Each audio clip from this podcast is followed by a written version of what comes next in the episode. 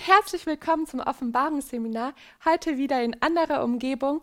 Wir hatten noch einmal einen technischen Fehler, aber das soll uns nicht davon abhalten, dass wir gemeinsam uns noch Offenbarung 2, Vers 9 zu Ende anschauen. Und wir hatten das letzte Mal schon angefangen, diesen Vers zu studieren. Da haben wir gesehen, dass Jesus wohl als der beste Gemeindeleiter aller Zeiten überhaupt ähm, auch die Gemeinde Smyrna kennt und ihr guten Ratschlag geben kann. Wir hatten auch gesehen, dass als Christ sehr wohl damit zu rechnen ist, dass auch Drangsal oder Trübsal oder Probleme, Schwierigkeiten auf einen zukommen.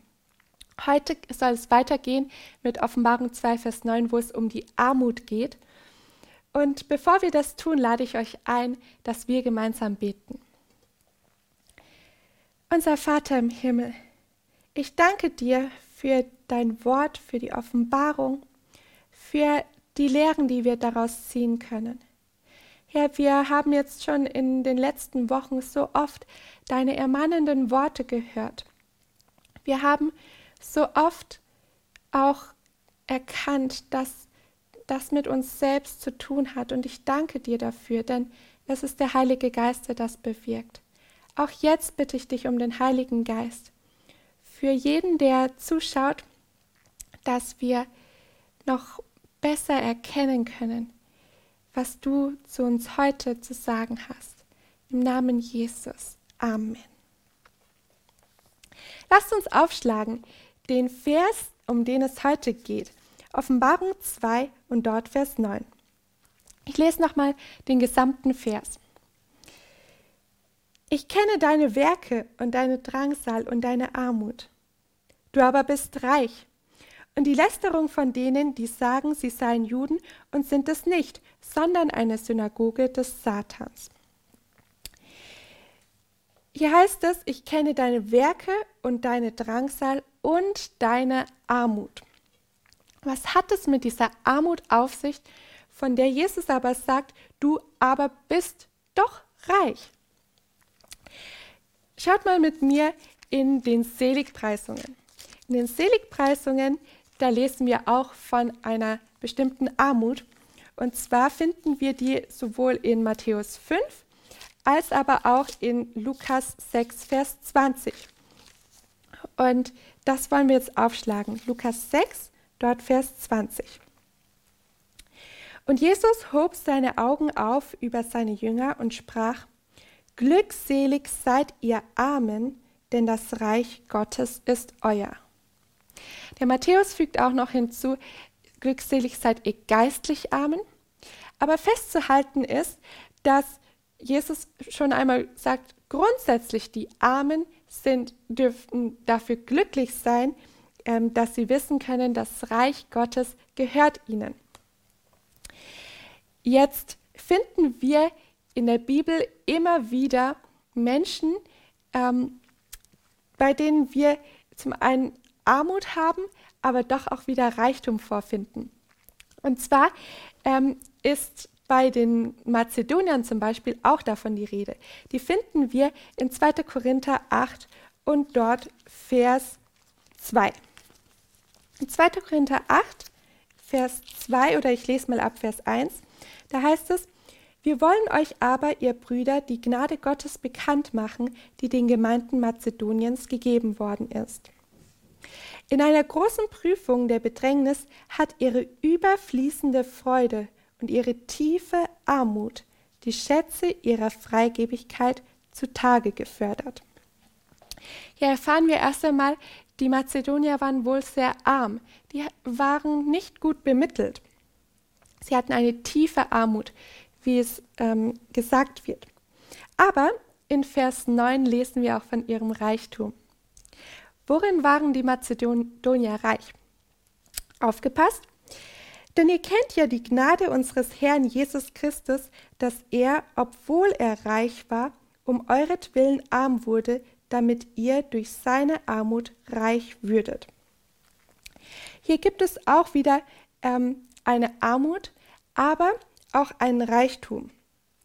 Und ähm, da geht es sogar noch mehr um den Reichtum von Jesus, ähm, den er auch hatte. Die Mazedonier waren zwar arm an Mitteln, aber reich an Großzügigkeit oder an Freigebigkeit, wie es hier heißt. Und auch bei Paulus selbst finden wir diese Eigenschaft. Wenn wir ein bisschen zurückblättern, dann lesen wir in 2. Korinther 6 und dort Vers 10. Als Betrübte aber immer fröhlich, als Arme, die doch viele reich machen, als solche, die nichts haben und doch alles besitzen. Und das ist so ein bisschen ähm, am Ende des Satzes. Natürlich fragen wir uns, wo fängt denn überhaupt der Satz an? Was ist diese Gesamtaussage, die Paulus machen möchte? Wer sind denn diejenigen, die hier betrübt sind, aber doch fröhlich, die arm sind, aber doch reich oder alles besitzen und auch anderen noch dazu reich machen? Wir finden die Antwort in ähm, Vers 3.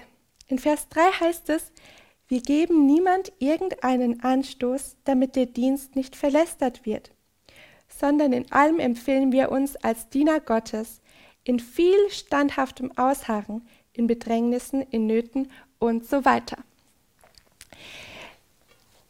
Was hier der ähm, Paulus macht, ist, dass er begründet, warum sie trotz der äußeren Umstände, die ganz anders aussehen, doch ähm, zum einen die Freude, den Frieden, auch diesen gewissen Reichtum bewahren können. Paulus sagt, weil wir nicht Anstoß geben wollen und weil wir nicht wollen, dass der Dienst Jesu verlästert wird, deswegen können wir immer noch ähm, andere reich machen, immer noch teilen, immer noch freigebig sein, obwohl wir selbst nicht viel haben.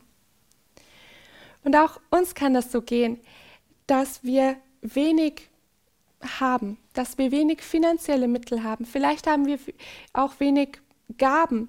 Vielleicht haben wir wenig Zeit. Aber um Jesu Willen dürfen wir immer noch anderen geben. Wir dürfen vor allem, und dazu kommen wir jetzt dann gleich noch, Gott etwas davon geben. Aber zuvor noch Jakobus 2 und dort die Verse 5 und 6. Wenn wir Jakobus 2 lesen, dann hat hier Jakobus etwas Besonderes zu sagen. Er sagt, hört, meine geliebten Brüder, hat nicht Gott die Armen dieser Welt erwählt, dass sie reich im Glauben würden und Erben des Reiches, das er denen verheißen hat, die ihn lieben? Ihr aber habt den Armen verachtet. Sind es nicht die Reichen, die euch unterdrücken und ziehen nicht sie euch vor Gericht? Da stellt er sehr viele rhetorische Fragen.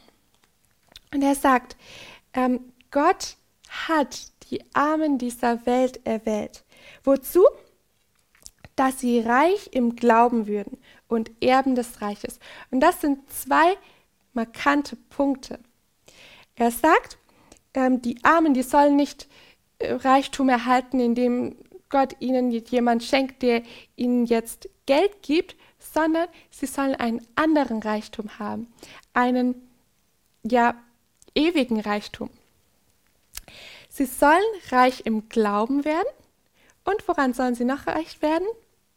Sie sollen auch ein Erb, auch Erben des Reiches sein. Und was es schon alle habe auf dieser Welt im Vergleich zu dem Reich, zu dem Himmelreich, das wir erben können. Die Frage, die sich dir und mir heute stellt, ist, worin investiere ich? Worin investiere ich? Ist das ähm, in die jetzige Zeit oder in die Ewigkeit? Die Sache mit der Erwählung ist vielleicht noch ganz kurz zu erwähnen. Ähm, wir kennen auch dieses Gleichnis von Jesus, wo er sagt, dass viele ähm, berufen sind, aber wenige auserwählt sind. Und Jesus erzählt dann, dass ähm, ein König zu einer Hochzeit eingeladen hat. Aber die Gäste, die waren alles so beschäftigt und konnten nicht kommen. Oder wollten nicht kommen, besser gesagt. Und der König hat dann daraufhin die Einladung erweitert und hat gesagt, jetzt soll jeder kommen, der auch kommen möchte. Und da sehen wir, dass jeder erwählt war, sozusagen, der auch wirklich gekommen ist.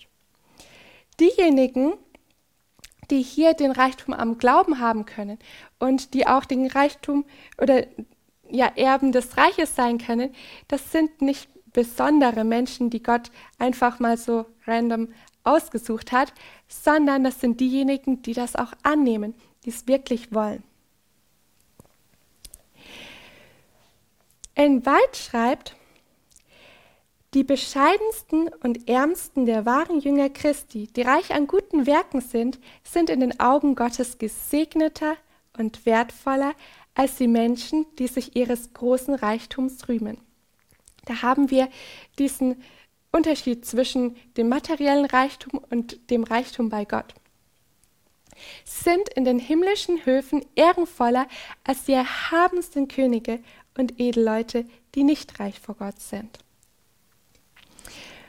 Wenn wir jetzt auch ähm, uns Offenbarung 2, Vers 9 anschauen, dann können wir das eigentlich auch mit Offenbarung 3, Vers 17 vergleichen, die bekannte Laodicea-Botschaft, ähm, bei der gesagt wird, dass sie nicht reich sind, sondern dass sie arm sind, dass es ihnen an etwas fehlt.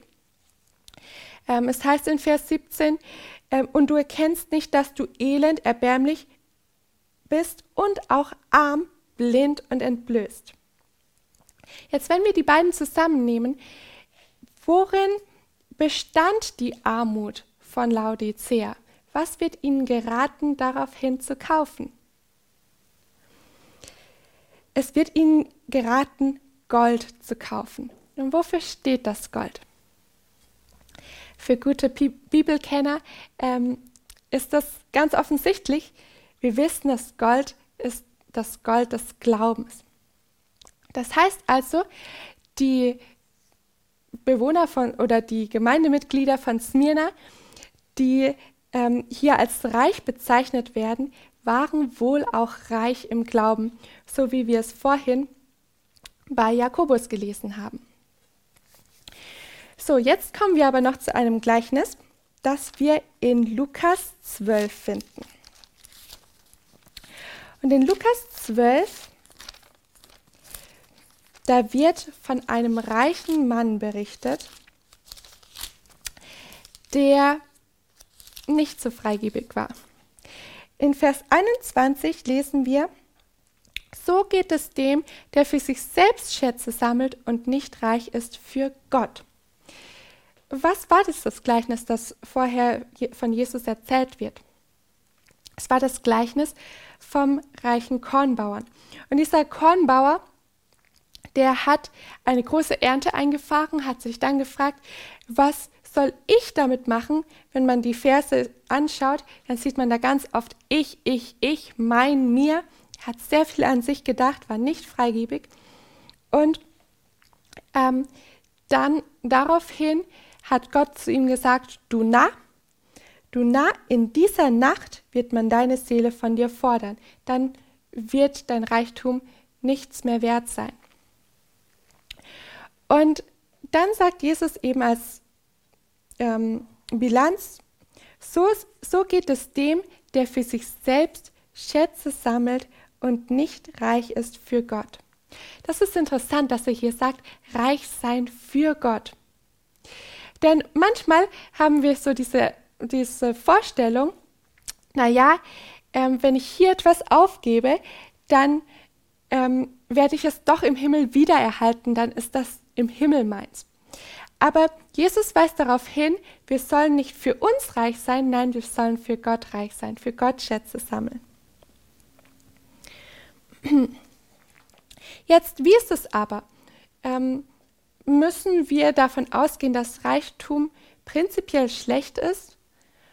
Was ist, wenn wir vielleicht nicht zu den Mittellosen gehören, sondern sehr viel Habe haben? Da gibt es einen Ratschlag in 1 Timotheus. In 1 Timotheus 6 und dort die Verse 17 bis 19. Da schreibt der Paulus auch wieder ähm, an den Timotheus und er gibt ihm ganz konkrete Ratschläge, was er den Reichen sagen soll. 1 Timotheus 6, Verse 17 bis 19.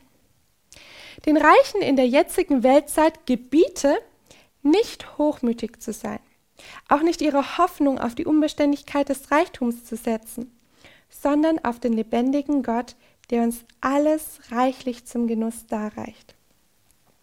Sie sollen Gutes tun, reich werden an guten Werken, freigebig sein, also großzügig, bereit mit anderen zu teilen, damit sie das ewige Leben ergreifen und so für sich selbst eine gute Grundlage für die Zukunft sammeln. Da geht es auch wieder um die Ewigkeit, um das, was ähm, uns erwartet. In Vers 19. Aber was sind die praktischen Ratschläge zuvor? Nicht hochmütig sein, nicht die Hoffnung auf die Unbeständigkeit des Reichtums setzen. Das ist eine ganz große Gefahr, in die man ähm, gerät, wenn man reich ist, dass man sich von seinem Reichtum abhängig macht, sich mehr darauf verlässt als auf Gott. Dann drittens, ähm, ja, also auf, auf Gott verlassen heißt es hier noch, und sie sollen Gutes tun. Sie sollen reich werden an guten Werken, freigebig sein, teilen heißt das. Bereit, mit anderen zu teilen. Das ist nochmal konkretisiert. Wir wollen jetzt aber noch weiterschauen in Offenbarung 2, Vers 9. Denn wir hatten nicht nur die Armut wie, wie man, und den Reichtum, wie man damit umgehen soll, sondern auch die Lästerung. Und das ist jetzt noch ganz spannend, ähm, was es mit dieser Lästerung auf sich hat. Vielleicht wisst ihr schon, was das griechische Pendant zu Lästerung ist. Da heißt es im Urtext Blasphemia. Und Blasphemia kommt uns doch ganz bekannt vor, denn auch im Deutschen haben wir das Fremdwort Blasphemie, was nichts anderes als Gotteslästerung bedeutet. Was ist denn so die Definition in der Bibel für Gotteslästerung. Es ist auch recht bekannt eigentlich. Ähm, wir müssen es jetzt nicht unbedingt aufschlagen, aber in Matthäus 26, Vers 65 oder auch in Lukas 5, Vers 21 wird Jesus der Gotteslästerung beschuldigt. Zum einen war das, weil er, weil er Sünden vergeben hat und sie haben gesagt, der lästert Gott. Es kann doch keiner Sünden vergeben außer Gott. Das war in Lukas 5, Vers 21. Und zum anderen wird Jesus der Gotteslästerung beschuldigt, weil er von sich sagt, dass er der Messias ist. Das finden wir in Matthäus 26, Vers 65. Was jetzt aber in Offenbarung 2, Vers 9 passiert, ist, dass Jesus die Zügel strafft. Jesus sagt, bisher habt, äh, so ungefähr, bisher habt ihr gedacht, Gottes Lästerung ist dann, wenn man vielleicht öffentlich über Gott spottet oder auch, ähm, wenn, man, wenn man vorgibt, etwas tun zu können, das nur Gott tun kann.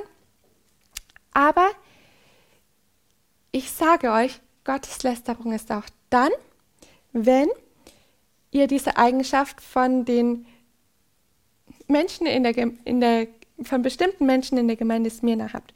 Wir lesen das noch einmal. In Offenbarung 2, Vers 9. Und die Lästerung von denen, die sagen, sie seien Juden und sind es nicht, sondern eine Synagoge des Satans. Also was Jesus hier klar macht, ist eigentlich diese Blasphemie, diese Gotteslästerung findet auch dann statt, wenn man vorgibt, jemand zu sein, der man nicht ist. Wenn man vorgibt, ein Jude zu sein, obwohl man kein Jude ist. Wenn man vorgibt, ein Christ zu sein, obwohl man kein Christ ist. Ein Byte kommentiert dazu, zu, ja, zu dieser Lästerung. Sie sieht eine Vision. Ich sah eine sehr große Gruppe, die sich zum Namen Christi bekannte, aber Gott erkannte sie nicht als die Seinen an. Er hatte keinen Gefallen an ihnen. Satan schien einen religiösen Charakter anzunehmen und war sehr willig, dass die Leute denken sollten, sie seien Christen. Er war sogar darauf bedacht, dass sie an Jesus, seine Kreuzigung und seine Auferstehung glauben sollten. Satan und seine Engel tun das, äh, glauben das alles selbst und zittern. Er zitiert sie aus Jakobus 2. Wenn aber dieser Glaube nicht zu guten Werken anspornt und diejenigen, die sich zu ihm bekennen, dazu bringt, das selbstverleugnende Leben Christi nachzuahmen, wird Satan nicht gestört, denn sie nehmen nur den christlichen Namen an, während ihre Herzen noch fleischlich sind. Und er kann sie in seinem Dienst besser gebrauchen, als wenn sie kein Bekenntnis ablegten. Was also ein Weit hier ähm, sagt, ist, dass die Menschen, die nur vorgeben, Christen zu sein, aber es nicht wirklich ausleben, dieses Christen, Christsein, dass die eigentlich Instrumente in der Hand Satans sind. Und dass Satan sie noch besser gebrauchen kann, als wenn sie sagen würden, ich glaube nicht an Gott, ich bin vielleicht Atheist ähm, oder verfolge eine ganz andere Glaubensrichtung. Jetzt, woher kommt diese Lästerung? Wo hat sie ihren Ursprung? Da lesen wir erst einmal in Matthäus 15 und dort Vers 19. In Matthäus 15, Vers 19 werden mehrere Dinge, aber unter anderem auch diese Lästerung aufgezählt. Und dort Vers 19 heißt es, denn aus dem Herzen kommen böse Gedanken, Mord, Ehebruch, Unzucht, Diebstahl, falsche Zeugnisse und Lästerungen. Aus dem Herzen, aus dem bösen Herzen könnte man sagen. Jetzt ermahnt Paulus in Epheser 4, Vers 31, dass man diese Lästerung wegtun soll. Und doch muss man doch irgendwie wissen, ja, was ist die Wurzel von dem Übel? Wie kann ich dieses Übel der, der, des Scheinchristensein an der Wurzel packen und ausreißen? Dazu ähm, lesen wir 1 Timotheus 6, Vers 3. Ab Vers 3.